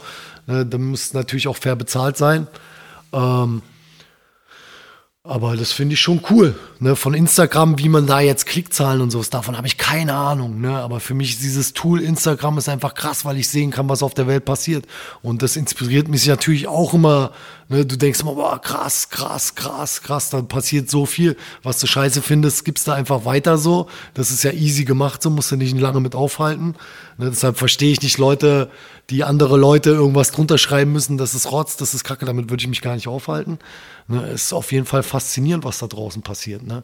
Das Medium habe ich noch nicht ganz begriffen, ne, weil bin ich zu oldschool. Und wie viel Uhr postest du, damit du so und so viele Likes kriegst? Das blicke ich nicht so, aber das Medium an sich ist geil. Und nächste Frage wäre, B-Boying machst du ja nicht mehr aktiv, sondern bist jetzt quasi da im Ruhestand. Jetzt bewegt sich da aber immer noch relativ viel in dem Bereich. 2024, wenn ich richtig nachgelesen habe, wird B-Boying olympisch. Hättest du dir vorstellen können, für Deutschland, also für die deutsche Flagge zu tanzen, wenn du heute noch aktiv wärst? Dieses Olympiathema ist für das Einzige, wo ich nicht so konform mitgehe. Ne, weil B-Boy ist für mich wie Graffiti, du kannst es nicht bewerten in dem, in dem Sinne. Ich habe da ein bisschen, ne, ich verstehe, dass sie, irgendwie ist es geil, dass es passiert, aber irgendwie habe ich Schiss, dass da irgendwann solche Regelungen reinkommen, dass das Ganze so zu allglatt wird. So. Das ist so das Einzigste, aber ich habe mich jetzt mit dem Thema auch nicht auseinandergesetzt. Es gibt aber viele B-Boys, mit denen ich rede, die alle darüber reden. Ähm, weiß ich nicht, was da passiert, so. Aber das ist jetzt nicht, was ich, ich persönlich finde das in der Olymp Olympiade nicht so ganz geil geil, dass es vielleicht ein Teil davon ist, aber dass es jetzt eine olympische Disziplin wird, kann ich mir nicht vorstellen, weil der Ultranormalverbraucher kann nicht unterscheiden. Ne? Das wäre wie wenn Ultranormalverbraucher versuchen, über Graffiti zu entscheiden. So, äh, ich weiß nicht, ob es dahin gehört, meiner Meinung nach. So. Ja, noch dazu ist ja dieses Olympische Komitee und alles, was da dran hängt, jetzt auch nicht unbedingt super geil, was die so treiben. So, deswegen müsste man sich halt überlegen, ob das jetzt noch mit diesen Werten halt ja, in Einklang zu bringen sind. Trotzdem, wie siehst du Graffiti B-Boying, wenn du jetzt in die nächsten zehn Jahre schaust? Wo glaubst du, wo wird es in zehn Jahren stehen? Na, ich glaube, dass es immer weitergeht, ne? Äh, höher, weiter, schneller. Keine Ahnung, ey, wir, wir, sind gespannt, ne? So, ich bin auch äh, bisschen überrascht auf dieses iPad-Graffiti und so, was da heutzutage gibt. So, ich habe mir das ein paar Mal reingezogen, dieser Typ, ich weiß nicht, Baker oder sowas, wie der da mit seinem Stift diese Fat Caps Move macht und so bin da auch drauf gespannt und muss mir auch mal irgendwann so ein Teil zulegen, damit ich in der Zukunft auch ein bisschen mitspielen kann da so. Ich finde das spannend so. Ich weiß nicht, ob das jeder geil findet so, aber ähm, spannend, was da passiert so. Es ist halt ja. ein zusätzliches Medium. Ich meine, es ist genauso, als würdest du jetzt sagen, Blackbook Graffiti ist jetzt nicht real oder so. Es ist halt einfach nur ein zusätzlicher Aspekt so. iPad kann ich dir auf jeden Fall empfehlen. Baker kenne ich auch ganz gut. Der macht auch seine eigenen Brushes, also diese, ja, diese Pinselspitzen ist super krass. Das ist echt eine eigene Wissenschaft. Du hast an anderer Stelle auch schon mal erwähnt, dass es dich interessieren würde, so in den Kunstbereich mehr mehr reinzugehen. Also vielleicht auch mal eine Galerieausstellung zu machen, ja, dich nochmal anders zu präsentieren. Jetzt, wenn man nach New York schaut, also jetzt heutzutage, so, ja. dann merkt man, dass es einen Markt gibt für Oldschooler auch. Also so Leute wie Days, Dondi, Blade verkaufen mittlerweile ja auch. Ich meine, gut, Dondi kann es nicht mehr aktiv machen, aber sagen wir mal, die, die, die es noch gibt und die noch aktiv sind, die haben echt einen Markt und erzielen auch ganz gute Preise mit dem, was sie tun. Jetzt ist es mein Eindruck, dass es gerade in Deutschland schwer ist, mit klassischem Writing irgendwie Anklang zu finden oder ernst genommen zu werden. Ich glaube auf jeden Fall, dass das noch kommt. Ne? Weil ich kann mir vorstellen, wenn, wenn du jetzt zum Beispiel als Kind äh, warst du ein Can-Do-Fan. Ne? Hast in jedem Magazin Can-Do-Piece gesehen, dies und das. So ein bisschen im Bates äh, funktioniert auch im, im Verkauf, habe ich gehört. Ne? So, und jetzt bin ich als diesem Kind, bin ich mittlerweile äh, Chiropraktik, so Arzt geworden, ne, der so Schönheits-OPs macht, verdient einen Haufen Kohle, dann ist es doch vielleicht mein Kindheitstraum als Gemälde in meiner Praxis vielleicht ein Kentu-Bild zu haben. So, ich glaube, das wird irgendwann passieren, auch mit so Style-Dingern, weil ich glaube, die Kultur so groß geworden ist, dass da Menschen gibt, die die, äh, die das machen werden. Äh, ich selber kenne mich aber auch als Künstler, dass das, was auf der Wand funktioniert, nicht unbedingt auf Leinwand funktioniert. Ne? Sehe ich, sehe ich da genauso. Ich verstehe diesen Kunstmarkt, verstehe ich nicht. Ne? Ich würde mich gerne einfach nur mal ausprobieren und gerne mal mit Leuten zusammensetzen. Früher habe ich ein paar, ein paar Mal ein bisschen was gemacht, ne? habe aber immer das Gefühl gehabt, dass die Leute, die Kunst studiert haben, dich gar nicht richtig wahrnehmen, weil äh, die schmeißen damit Fachbegriffen um sich und äh, so merken, dass du nichts verstehst und dann wirst du ins Lächerliche gezogen. So. Du brichst gerade einen wichtigen Aspekt an. Ja. Ich glaube, das sieht man ja momentan ziemlich stark, wenn man so ein bisschen nach links und rechts schaut, dass es so alt, alte Writer gibt oder lang gediente Writer gibt, die jetzt merken, so sie wollen jetzt im Kunstbereich noch was reißen, wollen was machen und suchen jetzt, glaube ich, relativ ähm, fiebrig nach Hallo. Warte mal, ich setze den mal zu mir, dann wird es lustiger. So, nicht irritiert sein. Ich habe jetzt meinen Sohn Isaiah Isaiah Scotty Jr. bei mir. Ne, wenn komische Geräusche rauskommen, jetzt, hast, jetzt hast du auf jeden Fall Unterstützung. ähm, also wäre das auch was für dich, zu sagen, du äh, gehst in den, mehr in die Abstraktion, machst auch andere Dinge, nur damit du halt dann quasi mehr Anklang findest? So, oder sagst du, du bleibst deinem nicht, Style treu? Es geht, es geht, mir nicht um den Anklang, es geht mir nur darum, äh, einfach das Medium auszuprobieren. Ne? Es geht mir jetzt auch nicht zwanghaft darum, was zu verkaufen, ne? sondern einfach mal probieren, einfach mal da, äh, ich würde gerne mal wissen, wie es ist, ne, mal eine eigene Ausstellung zu haben. Ne, wie gefällt es den Leuten? Ich habe dir ja vorhin mal kurz meinen Raum gezeigt. Da hinten stehen 30 Leinwände einfach mal so rum. Kann sein, dass sich gar keiner dafür interessiert oder so. Aber ich möchte es einfach mal gemacht haben. Darum geht's. Ne? Und zwanghaft kann ich es mir auch schwer vorstellen. Ähm, weil ich habe es bei vielen Leuten gesehen, es gibt Leute, die machen Ausstellungen, die verkaufen nichts. Ich habe Leute gesehen, die verkaufen und äh, ich kann es mir dann wie bei einer Platte produzieren, halt ganz ekelhaft vorstellen, du arbeitest vielleicht ein, halb Jahr, ein halbes Jahr an deiner Ausstellung und hast dann das Pech, hast kein Bild verkauft so und musst dann davon leben. Deswegen, um den Move geht es mir nicht, da jetzt reinzuspringen und zwanghaft meinen äh, Lebensunterhalt mit Leinwänden zu dingen, sondern einfach mal dabei gewesen zu sein, einfach mal zu checken, wie das so ist. Na, das würde mich schwer interessieren. Ja, würde mich auch extrem freuen, wenn du eine Ausstellung machst. Ich denke, ähm, es wird ein irgendwann der Moment kommen, wo man sich glücklich schätzen kann, wenn man Original Scotty daheim hängen hat. Also noch kaufen kann man ja jetzt noch, solange es dich als Künstler ja auch gibt. Insofern sollte man das vielleicht nicht so lange rausschieben. Ähm, jetzt noch eine Frage, die jetzt ganz gut zum Moment passt. Äh, du bist ja Daddy, so ähm, und hast im Prinzip ja auch noch ein relativ kleines Kind aktuell. Ähm, wie hat sich diese Familienrolle auf deinen Output als Writer ausgewirkt und ähm, vielleicht auch in Bezug auf Consciousness so? Ähm, denkst du jetzt mehr über Gesundheitsaspekte nach? Ja, natürlich bin ich jetzt total erstmal geblockt. Ne? So, es ist schwer, Zeit frei zu schaffen, vor allem. Ich denke, wenn es jetzt so sehr klein ist, ist also ich merke erstmal, wie zeitaufwendig ist das Kind. Ne? Und ich möchte auch, also mir ist alles wichtiger gerade als äh, das Kind ist für mich steht an erster Stelle. Ne? Also du willst es aufwachsen sehen, du willst dabei sein und äh, musst deine Frau unterstützen. Es ist anstrengend. Ne? Also wenn du mir jetzt sagst, ey, bleib eine Woche ganz allein mit dem, so, da würde ich wahrscheinlich umfallen. So, dann bin ich froh, dass ich meine Frau habe und die das für mich erledigt. Und da steht jetzt alles mal alles hinten dran. Also malen und so wird jetzt wahrscheinlich sehr wenig. Ne? Ich gucke, dass ich meinem Job hinterhergehe, um den Lebensunterhalt für unsere Familie reinzukriegen und alles andere muss jetzt hinten dran stehen. Und äh, dann schauen wir mal. Ich hoffe, dass er selber mal ein Writer wird und malen tut so. Das wäre gerne ein Träumchen so, oder dass er wenigstens in den jungen Jahren mit Papa mitgeht und sagt, ey, hier, ich mal mal, ich helfe dir ausfüllen, dies, das, oder es selber ausprobiert. Und äh, den Rest werden wir sehen. Kann man ihn ja mal mit meiner Little Lucy zusammenbringen. Ich, bin ja mittlerweile auch zweifacher Papa, hab jetzt ein drei, vier Monate altes Baby noch daheim. Also es ist auf jeden Fall krass, was das mit einem macht. Und für mich tatsächlich so, ich mache mir viel mehr Gedanken jetzt einfach auch so über Gesundheit und Maske tragen und so. Das hat sich bei mir schon ziemlich krass verändert jetzt. Ja, alles deine, deine Verantwortung ist halt. Da ist eine viel, viel größere ja. Verantwortung. Ich meine, jetzt sprechen wir gerade schon über die Zukunft. Gibt es noch abschließend irgendwelche Wünsche oder Projekte, die du vorhast, wo du sagst, möchte ich mal ganz kurz loswerden? Nö, ich bin einfach gespannt, was, äh, was die nächste Zeit bringt. Ne? So, ich hoffe auf viele spannende, interessante Sachen so. Und äh, freue mich auf die Sachen, die ihr da draußen macht, ne? weil da bin ich genauso gespannt. Ne? So, ich bin ein flashiger Instagram-Gucker und was weiß ich was und beobachte, was draußen passiert. Und äh, hoffentlich finde ich auch mal die Zeit, irgendwann wieder selber dann noch wieder aktiver zu sein, wenn der Kleine ein bisschen größer ist. Und äh, auf alles andere sehen wir, was der nächste Tag bringt. Ne? Jeder Tag spannend. Ja, Scotty, vielen Dank für die Zeit, die du dir genommen hast. Ähm, viel Erfolg für deine weiteren Projekte. Ich hoffe, dass wir uns dann spätestens bei deiner nächsten Ausstellung sehen. Bin ich, bin ich selber gespannt. so, vielen, vielen Dank. Alright. Peace. Peace.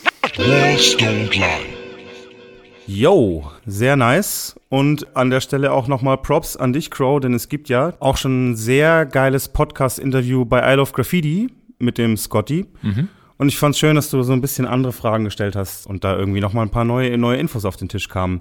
Für alle, die es nicht kennen sollten da draußen, I Love Graffiti, auch ein sehr geiler Graffiti-Podcast, den es schon ein bisschen länger gibt. Wenn ihr den nicht kennt, abonniert den auf jeden Fall auch. Hört da mal rein. Schaut's an René an der Stelle. Ja. Yeah. So, bevor wir jetzt aber über Podcasts und Scotty und andere Sachen quatschen, wir müssen noch so ein paar One-Liner One rocken. One-Liner, One-Liner. Let's go. One-Liner. Yo, Scotty, wie sieht's aus? Hast du Bock, ein paar One-Liner für uns zu ziehen? Mit Fatcap oder mit Skinny? wie immer du möchtest. Wir starten mal mit einer kleinen Beat Street Hommage. New York City Breakers oder Rocksteady Crew? Rocksteady. Ein Breakdance-Move, den ich auch mit 80 noch rocken werde, ist äh, Brooklyn Rock. Brooklyn Rock, alles klar.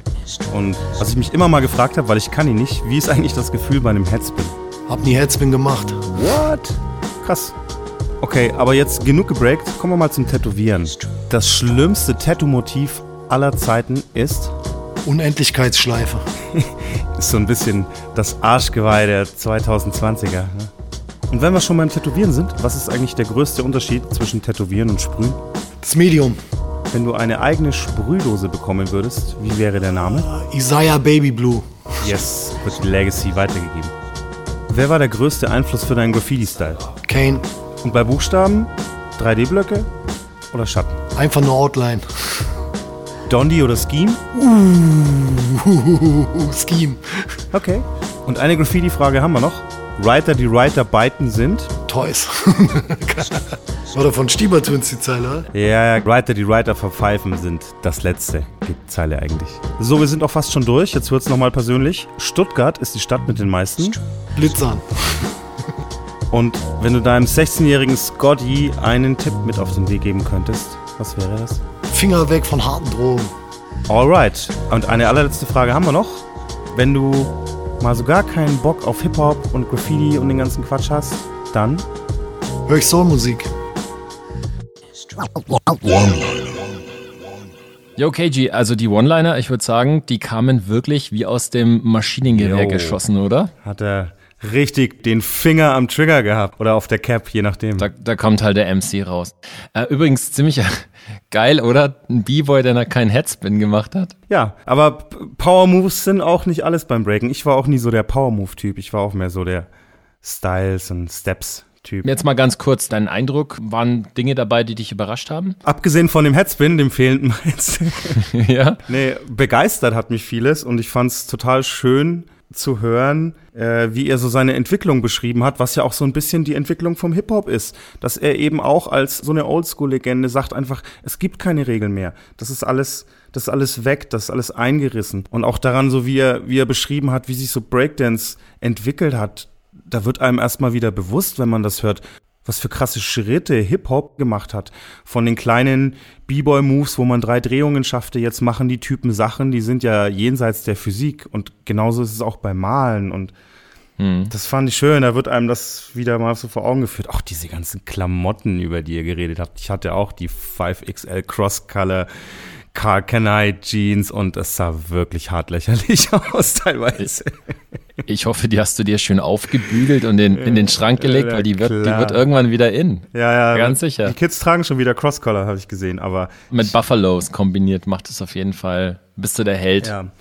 Das war übrigens auch so ein Aspekt, den ich krass fand in dem Interview, als ihr so über diese Klamottenbrands gesprochen habt und auch so diese Entwicklung im Rap dass es einfach, wenn es nicht mehr so diese, diese Four Elements Hip-Hop-Subkultur gibt, ist dadurch so ein bisschen die Tatsache weggebrochen, dass Hip-Hop immer Jobs provided hat für die Leute. Dass man mhm. immer eine Perspektive hatte durch Hip-Hop. Ne, wie er das schon so schön sagt im Rap, jetzt, äh, jetzt representen die alle Louis Vuitton und Gucci und Prada und das hat aber nichts mehr mit Hip-Hop zu tun, weil die ganzen Rap-Artists auch keinen Graffiti-Bezug mehr haben. Und das ist was, was ich schade finde, dass hm. das so verloren gegangen ist. Ja, ich muss sagen, da fand ich es persönlich jetzt ziemlich sympathisch bei Scotty, dass er nicht so in der Vergangenheit hängt und klebt, wie es vielleicht andere Dudes so aus dieser Generation dann doch ja. ganz gerne machen. Er ist auch nicht so der Preacher, weißt du, er stellt sich nicht hin und sagt so, damals war alles besser und es muss eigentlich immer so bleiben. Er geht da sehr entspannt mit um und das finde ich, ja, muss schon sagen, bewundernswert ein Stück mhm. weit, weil ich, er hatte ja doch in anderen Epochen, ich will mich jetzt nicht aus dem Fenster lehnen, aber ich würde sagen, da war er mehr im, im Mittelpunkt gestanden. Ja als jetzt. Und trotzdem geht er damit total versöhnlich um und sagt so, naja, er entwickelt sich ja weiter und da kommt wieder irgendwas um die Ecke. Also da kann man sich echt eine Scheibe abschneiden, wie entspannt er damit umgeht, mit diesem Wandel der Zeit. Fand ich richtig cool. Fand ich auch. Da kann man wirklich äh, lernen, wie man in Würde mit dem ganzen Hip-Hop-Ding älter werden kann. Irgendwie. Also er ist total open-minded und ich weiß auch, dass das früher nicht, nicht so selbstverständlich war. Er sagt ja selber, er, er hat, er war ja mal etwas fanatischer unterwegs, auch was so Wildstyles und so angeht, vielleicht auch ein bisschen dogmatischer. Und mhm. ja, das ist vielleicht auch, das kommt mit dem Alter. Ich bin ja auch, ich bin ja auch nicht mehr der Typ, der ich mit 16 war. Das ist die, die Altersmilde. Jetzt sind wir dann die, jetzt sind wir dann die Opas. Oh Gott, das ist schon so genau. weit. Ja, ich glaube schon. Naja, ähm, noch was zum Thema Realness. Fand ich jetzt auch schön, dass er darüber so ein bisschen philosophiert hat. Ich meine, das ist ja so ein Thema, was uns ständig umgibt, sind wir mal ganz ehrlich. Und an der Stelle sagt er, was doch ziemlich cool ist, finde ich. Er sagt, real ist es immer dann, wenn man dahinter steht. Ja. Und, und zwar zu 100 Prozent.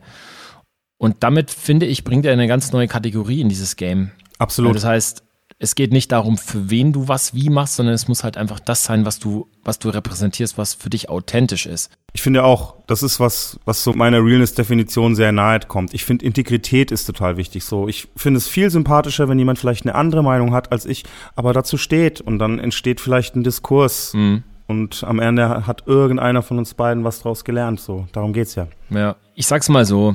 Ich glaube, elementar wichtig ist, dass man was macht und dranbleibt und produktiv ist und dieser, sag ich mal, der nächsten Generation was weitergeben kann, die Kultur bereichert. Und wenn man sich da mal ein bisschen abprüft, dann kann man ja vielleicht so ein paar Gänge zurückschalten, wenn man merkt, dass man eigentlich außer irgendwelche sagen wir mal, hasstriefenden Kommentare auf Instagram mhm. noch nichts beigetragen hat. Also von dem her fand ich mal ganz, ganz nett, so darüber nochmal nachzudenken, mhm. über diesen Realness-Faktor. Gut, ich glaube, den Hatern fehlen da einfach so ein paar einschneidende Erfahrungen im Leben. Die haben halt alle keine TPM Blackbook Seite mit Aufnahmeregeln unterschreiben müssen, an die sie sich halten. Das, das fand ich auch eine krasse Nummer. Da musste ich ganz schön schmunzeln. Geile Sache. Das hätte ich gern mal gesehen.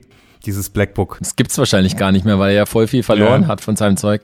Ähm, ich bereue jetzt fast ein bisschen, dass ich nicht gefragt habe, wer die Skizze gemalt hat. Ob das ja. dann wirklich von, von Gons war oder so, oder ob das dann irgendwie die Stiebers waren, die es gemalt haben, oder keine Ahnung. Aber es war, war bestimmt epischer Copic-Sketch so. Yes, auf jeden Fall. Hast du ihm eigentlich den, den Ralph, Ralphie-Sketch gezeigt? Ja, ja, ich habe es ihm gezeigt. Er hat sogar ähm, fotografiert und bei sich dann auf Instagram gepostet. Er fand es, glaube ich, ziemlich schrill, so nach 20 Jahren da einen Sketch zu sehen. Ist auch weird. Wir haben uns ja gegenseitig auch so die alten Blackbooks aus dem Keller gekramt, als wir mit dem Podcast gestartet haben und uns hier unsere Sketches von 97 gezeigt. Da wusste ich bei manchen auch nicht, ob ich aus dem Fenster springe oder mir den einrahmen. Aber ja, gehört alles dazu. Aber an der Stelle nochmal ganz kurz einhaken. Ich glaube, das gibt es ja für jeden irgendwann mal. So einen Moment, wo man jemanden trifft, wo man irgendwas erlebt und dann merkt man so, okay, jetzt geht es nicht mehr anders. Also jetzt habe ich irgendwas in mir drin, jetzt habe ich, jetzt hat es irgendwie Klick gemacht Und jetzt habe ich so eine Philosophie, wie ich an Dinge rangehe. Und für mich war das halt dieser Scotty-Moment auch. Der hat mich wirklich krass geprägt. Ich meine, so im Rückblick war das nichts Großes, weißt? So, naja, halt ich, irgendwie. ich meine, das war, das war ja nicht irgendwer, das war Scotty. Und seitdem verfolgst du ja auch diese Each One Teach One Philosophie, in die er dich so ein bisschen reingeschubst hat da in Stubitown. Ja. Das ist der kleine Carlos mit seiner Kangol Cap und dem Parker da kam. Oh Mann, ey, wir waren so verkleidet, Mann. Das war so krass. Aber es war auch echt eine geile Zeit einfach. Und zwar anders, weißt du, du hast Leute gesehen mit Superstars und Fat Laces drin und wusstest halt, die sind Hip-Hop. Das, das gibt's ja so heute gar nicht mehr. Hm. Lustige Geschichte am Rande noch. Ich war ja 99, als ich da auf eigener Faust in Barcelona war, da war ich in einem ja. Bahnhof irgendwo gestanden, außerhalb von Barcelona und hatte ein Backspin-T-Shirt an. Und das hat so ein DJ-Typ irgendwie erspäht und ist völlig drauf abgegangen und meinte dann zu mir so, ey, du bist doch bestimmt irgendwie Graffiti-Maler oder du bist doch Hip-Hop und so. Und ich so, äh, ja, ja wo, woher weißt du so nach dem Motto? Und dann meinte der so im selben Atemzug, ey, du musst unbedingt einen Kumpel von mir treffen, der ist, der ist Graffiti-Writer und den musst du unbedingt treffen und Geil. so. Und am Ende hat sich rausgestellt, dass es Saturno ist. Also so habe ich Saturno kennengelernt. Ach, krass, die Story kannte ich gar nicht. Geil. Also, ich meine, andere Zeiten, aber gut. Ich meine, man muss ein bisschen mit der Zeit gehen. Ich finde, Scotty ist da einfach ein leuchtendes Beispiel dafür, wie man sich immer wieder neu erfindet. Ja, äh, du hast ja auch noch eine Wand mit ihm gemalt. Ihr wart ja nicht nur interviewen, eigentlich hättest du dir mal ein Tattoo von ihm stechen lassen sollen. Also definitiv muss man da, glaube ich, ein bisschen Zeit mitbringen. Er wäre tatsächlich jemand, wo es für mich eine gewisse Konsequenz auch geben würde, dass er ja. mir was sticht, weil er doch ja, er hat mich ja irgendwie mental schon tätowiert da 1997. Aber ja, du, ich glaube, das, das muss man dann mit ein bisschen Köpfchen angehen, die ganze Nummer. Ja, vor allem das erste. Du bist ja auch noch jungfräulich, was, was Tattoos angeht. Das erste ist immer das, wo man sich, glaube ich, am meisten Kopf macht. Ich habe mir einen schönen Cheat Wizard stechen lassen. Äh, Shoutout an der Stelle nochmal an Stereo Heat war so das letzte i-Tüpfelchen bei meinem letzten Tattoo, der mir noch gefehlt hat. Hat er mich durch unsere Folge draufgebracht. Fand ich gut. Geil, geil. Sehr, sehr geil. Ja, ja, wir waren noch malen. Wir waren in Stuttgart. Der Spot sah schon ziemlich historisch aus. Und dann haben wir da noch so eine zweieinhalb Stunden Action gehabt, zusammen gemalt. War einfach cool, da noch einen Nachmittag zu verbringen Schön. mit den Jungs dann. Es war auch der, der Rust von TPM da, an der Stelle auch nochmal ein Shout. Und ja, hat riesen Spaß gemacht, auf jeden ja, Fall. Geil. Ich würde sagen, die Bilder packen wir mit in unsere Gallery auf unserem Blog. Gut, dass du das gerade erwähnst, weil da möchte ich mich nochmal ganz ausdrücklich bedanken beim Tobi vom Street Love Magazin. Der hat uns nämlich da ganz, ganz, ganz viele Bilder zur Verfügung gestellt, die auch in einer seiner Ausgaben schon publiziert wurden. Es gibt nämlich ein oh. Street Love Mag mit einem Scotty Special. Wenn ihr auf unsere Website geht, findet ihr definitiv auch den Link zum Street Love Magazin und dann empfehle ich euch, schaut euch das Mag an. Genau, auch von meiner Stelle nochmal dickes Danke für die Bilder. Ansonsten bin ich wunschlos glücklich mit diesem wunderschönen Interview.